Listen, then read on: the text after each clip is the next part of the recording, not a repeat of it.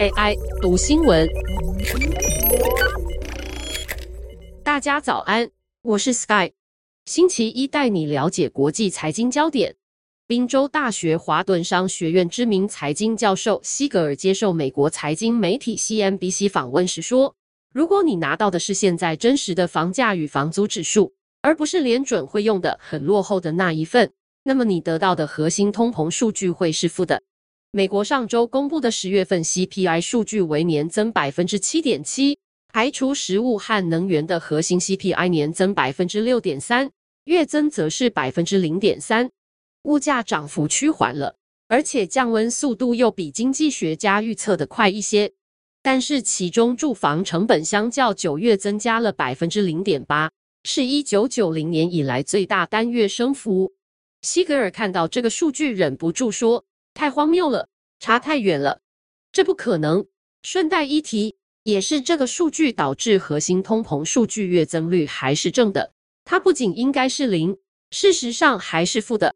所以，如果你用负数来考量，美国其实处于负通膨之中。只要联准会拿到正确的数据，而非他们一直使用的错误统计。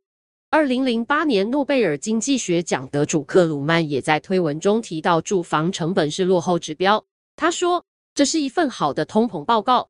十月核心通膨率年化后仅百分之三点六，单月数据一波动，过去三个月仍有百分之六，但居住成本大概占了半数，而那是落后指标。”克鲁曼指出，现在诸多证据证明，新房客租金费率已经显著趋缓。甚至可能转负。劳工统计局会计入住房成本指数，但期间会存在一段时间落差。考量这份报告与工资数据，有充分理由相信基础通膨正控制下来，软着陆看来越来越可信。西格尔也是长线获利之道、散户投资正点的作者。他说，他和许多人一样，认为联准会将在下一次十二月的利率决策会议升息两码。然后才停下来，但这是不必要的。他认为联准会很可能接下来是升五十个基点，然后停止升息，但他们根本不需要这么做，因为一切都已经呈现向下趋势。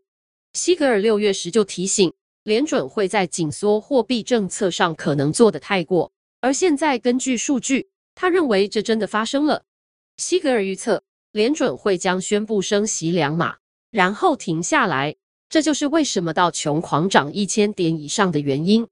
西格尔继续说，如果下个月的一周内初次申请失业救济金人数以及十一月就业和十一月物价指数都显示经济走弱，联准会可能会有压力，升息幅度甚至必须更小。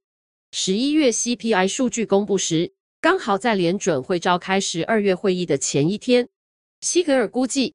CPI 依然会显示住房成本月增百分之零点七至百分之零点八之间，房市已经走低，但数据还会继续上升一阵子。西格尔表示，目前的股市看来很有机会在年底上演大反弹，只是带头的不会是科技股。西格尔说，通膨基本上已经结束了，联准会其实没有必要把利率升到接近他们的终端利率，美国还是有机会避免硬着陆。联准会主席鲍尔的语调该改变了。联准会九月时预期终端利率将来到百分之四点六，也就是本次升息循环可能触及百分之四点六后才改变方向。而鲍尔上周在十一月的利率决策会议后又说，恐怕终端利率会更高。以上文章由张永晴编译，技术由雅婷智慧提供。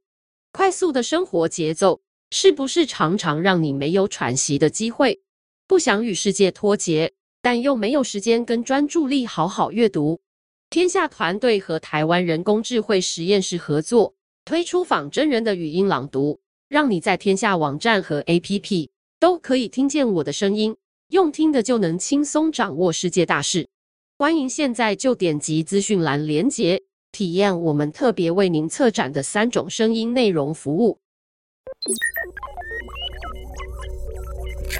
Thank you.